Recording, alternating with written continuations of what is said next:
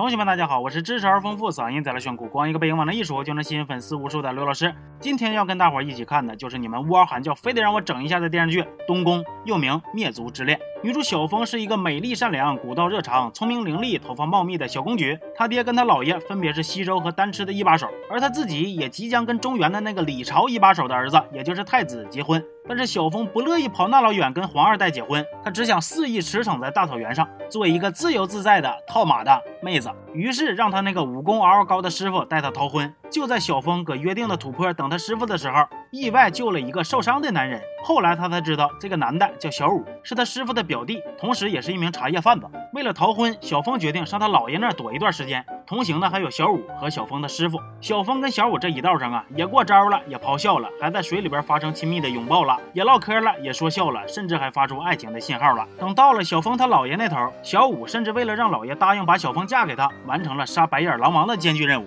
结果就在他俩结婚当天出事儿了，单吃全族莫名其妙的就被李朝的人给收拾了。小峰他姥爷也不知道因为啥，就让人给整死了。就在小峰贼拉难过的时候，突然就发现真相了。原来这个小五根本不是啥茶叶贩子，而是李朝的五皇子。这回是陪他哥太子来的，结果半道太子让人整死了，他也受伤了。根据现场遗留的线索，嫌疑最大的就是单吃人。但是他们不知道，其实真凶就是小五的二哥。与此同时，小五又得知他那个当皇后的妈真实身份其实是鲁班。啊，不对，其实是他的杀母仇人。小五要复仇就得上位，想要上位就得立功。于是他接下来寻找据说没人知道在哪的单吃王杖的任务。小五通过他表哥认识了小峰，找到了王杖，亲手杀了小峰的姥爷。小峰这才明白过来，哎呀，小五，原来你的真实身份其实是小五郎啊！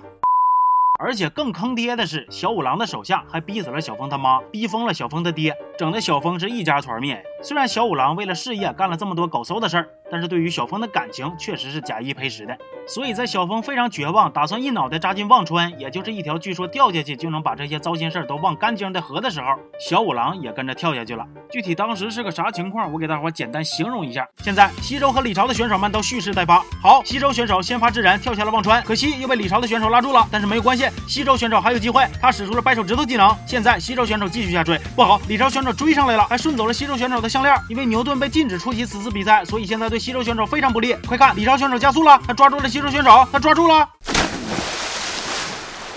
大概就是这样子的。他俩这吨吨吨喝了几口忘川水，就谁也不认识谁了。小峰甚至连家里团灭的事儿都忘干净的了，迷迷瞪瞪的就来李朝和亲，准备嫁给现任太子，也就是小五郎的二哥小二郎。哎呀，这真是流水的太子，铁打的小风啊！小五郎那头呢，成天出来合计咋能把这个小二郎拉下马，还拉过上别的小丫头了。小峰的师傅之前因为家庭情况特殊，对小峰是爱他在心口难开，甚至明知道小五郎要干哈，还把他介绍给小峰。出事之后，让他挺愧疚的。现在小峰失忆了，他就抱个树杈子，成天就搁上边待着，守护着小峰。树上七个猴，地下一个猴。本来他们仨就这么过，没啥事儿。结果那忘川水就跟假冒伪劣产品似的，还出现副作用了。小峰跟小五郎俩人。迷糊的瞅着对方，还都挺熟，甚至在小五郎面临对象跟小峰同时掉水里，先救谁的严峻问题上，也毅然决然的选择了小峰。他俩没事搁一块儿啊，就吵个架呀，查个案呐，或者打个雪仗啥的。你就看小五郎傻呵的往小峰脖梗子里边灌血的时候啊，是不是满脸都写着孤独终老？瞅你那个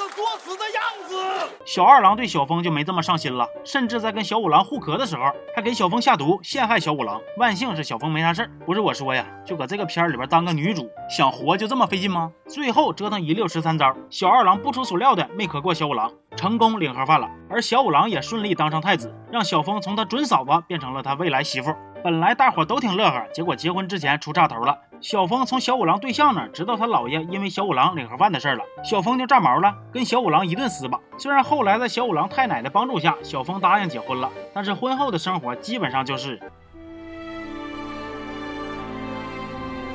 回手掏。或者是